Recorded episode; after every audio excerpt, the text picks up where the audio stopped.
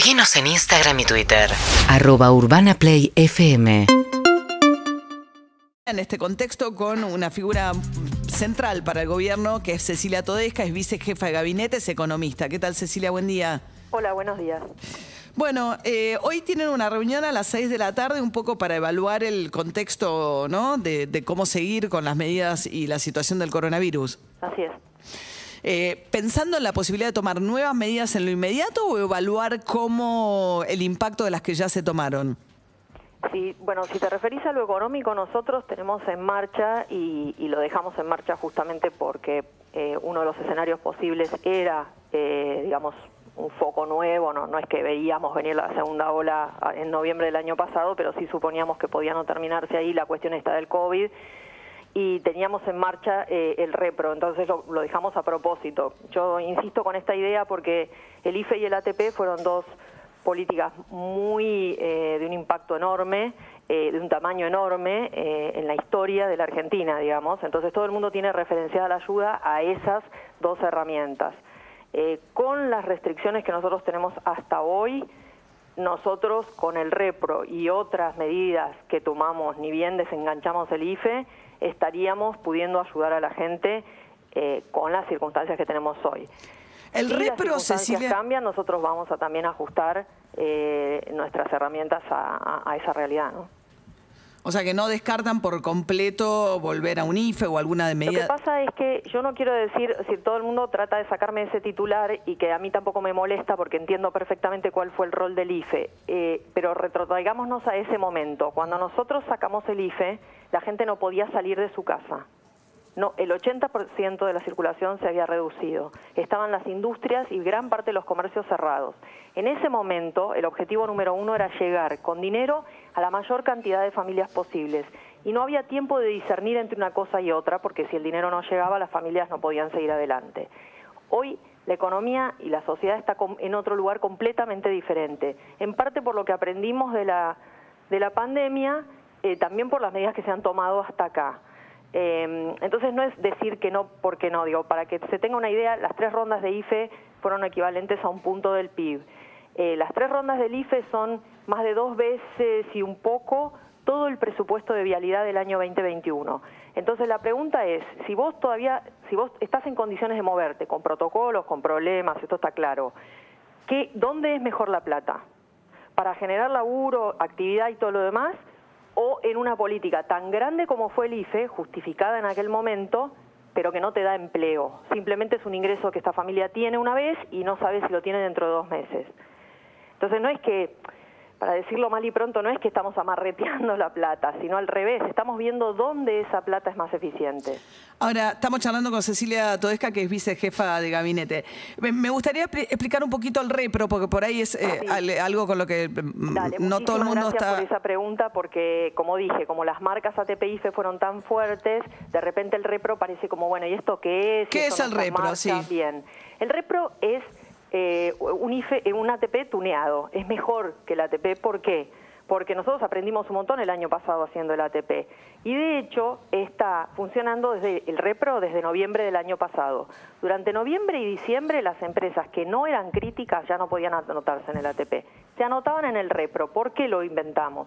Porque había empresas que aunque no estuvieran en los sectores críticos, que cuáles son turismo, entretenimiento, gastronomía, todavía tenían impacto de la pandemia y nosotros queríamos ayudarlas a las empresas a recuperarse bien para que no se perdiera el empleo. Entonces el repro te anotás en la misma página de la FIP, igual que el ATP. ¿Para qué momento? Siempre, más, siempre alrededor del 20. Es decir, ahora estamos en abril, alrededor del 20 de abril el Ministerio de Trabajo va a, sacar, va a publicar la fecha exacta. Las empresas pueden entrar en la página de la FIP y anotarse. Evaluamos las empresas y pagamos los salarios de abril durante los primeros días de mayo.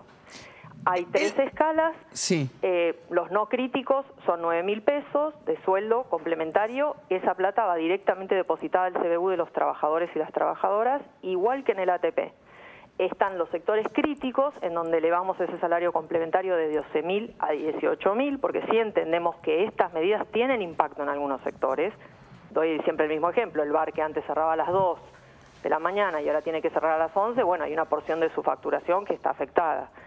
Y luego está el sector de la salud que también quedó en 18 mil pesos por mes.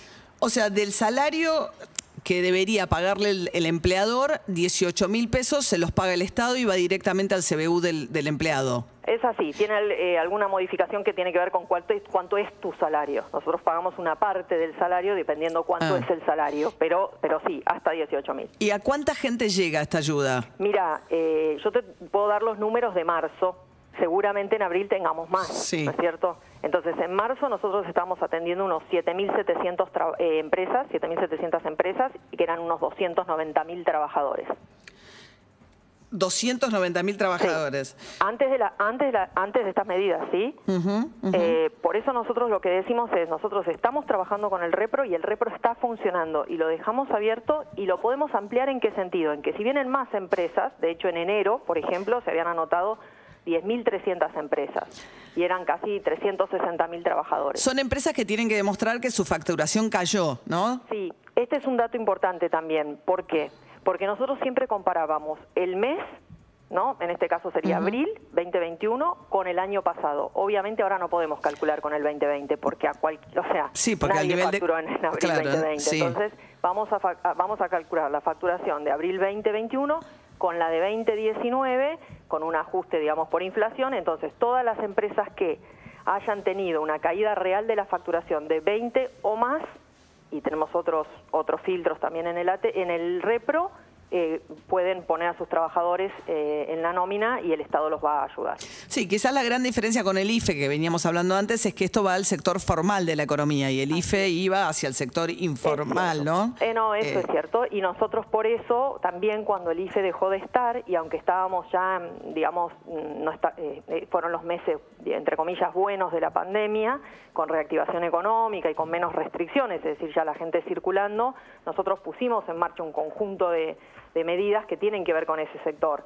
Entonces, está la tarjeta alimentar que la aumentamos 50% en enero, está el potenciar trabajo. Nosotros el año pasado el, el presupuesto de desarrollo social aumentó 91% respecto de 2019, en potenciar trabajo eh, en, esa, en ese rubro 52% de aumento. ¿Por qué? Porque hay gente que perdió su trabajo en el, en el mercado informal, como vos bien indicas, y que bueno, no tan fácilmente recupera. Tenemos las becas Progresar, que también es algo que me interesa.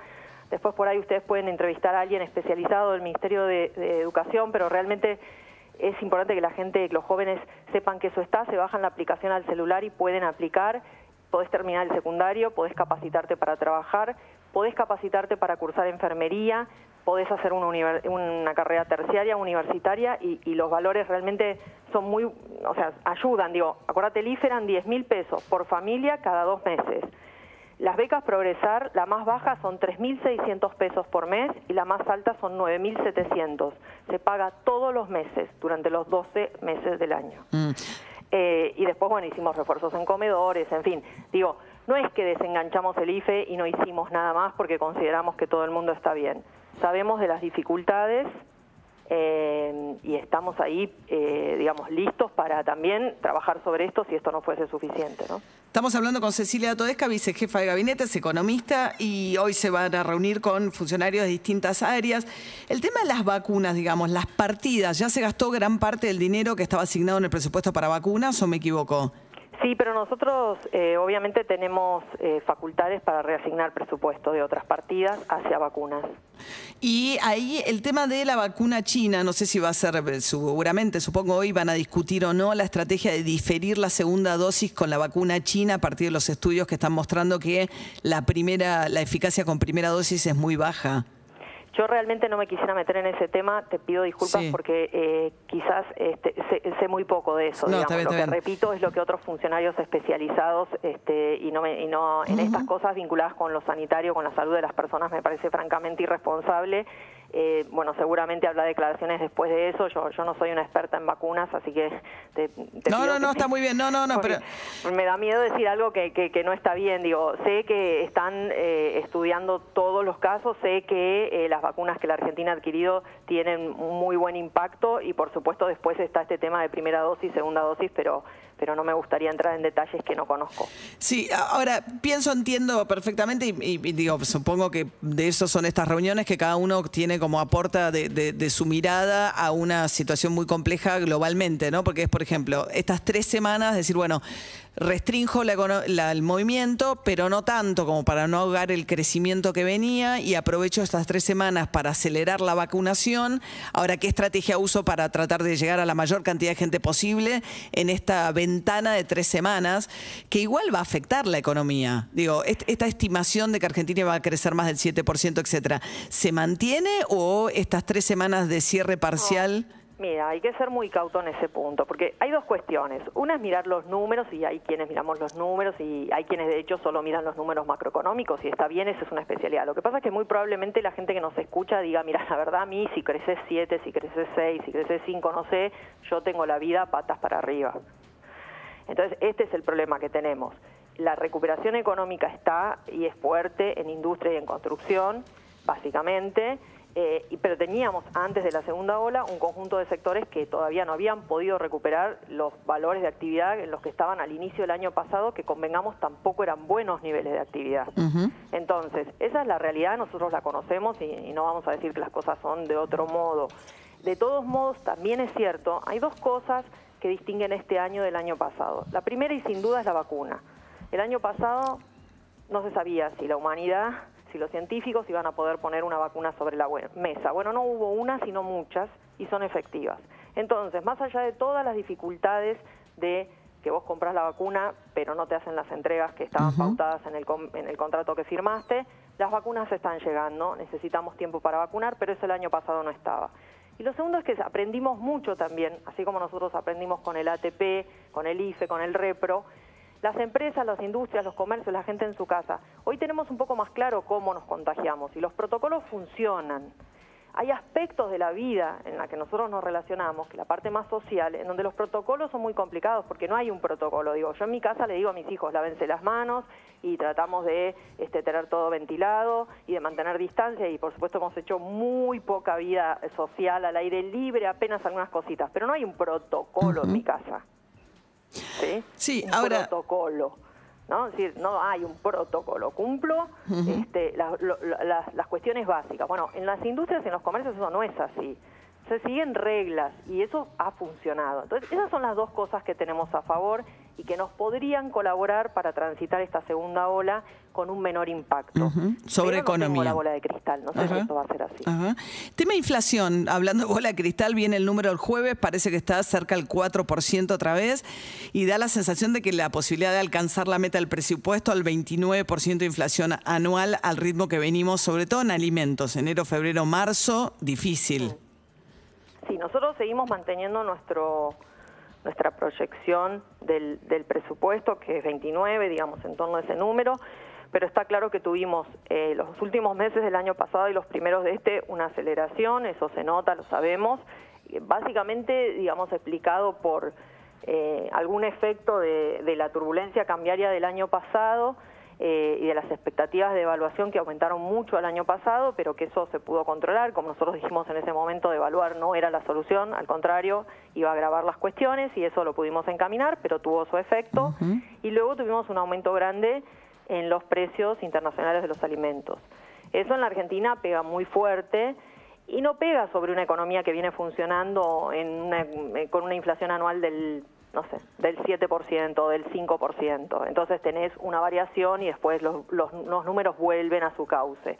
En Argentina estamos con una inflación muy elevada hace rato y el desorden y la inercia es muy fuerte. Entonces, un shock de esta magnitud, justo sobre alimentos, que además son rubros que nosotros exportamos, eh, bueno, generan una nueva aceleración. Nosotros eh, digamos, nuestras estimaciones esperaban un primer trimestre eh, con estos números que, que, son difíciles y que, bueno, eh, tienen, tienen impacto y después tenemos la idea de que las cosas van a ir reduciéndose lentamente. no hay una manera mágica de resolver esto, lamentablemente. Si lo hubiese... ¿Prohibir, exportaciones de, ¿Prohibir exportaciones de carne es una posibilidad? Creo que no estamos en este punto, lo que sí nosotros hemos dicho claramente es que tiene que estar normalmente abastecido el mercado interno y a precios razonables, mm. porque lo que no es justo es que eh, se exporten los productos, obviamente se exportan a precio internacional y todos los que vivimos en este país, que por supuesto ganamos en pesos y no en dólares, afrontemos nuestros, todos nuestros alimentos en dólares y además nos quedamos sin oferta, con lo cual competimos por los mismos productos y los precios sigan aumentando. Yo entiendo, nosotros necesitamos exportar, hay sectores muy dinámicos, por supuesto que el, campo, el agro, este, aporta un montón de, dólares, aporta pesos también y, y, son muy dinámicos. Ahora, lo cierto es que en todos los países del mundo si algo que es estratégico es la alimentación y aquí también lo es. Entonces ahí hay que buscar un equilibrio. Como en todo, no es blanco-negro, ¿no? Cecilia Todesca, vicejefa de gabinete, muchas gracias eh, por habernos no, atendido. Gracias a ustedes por la entrevista. Buenos Hasta luego.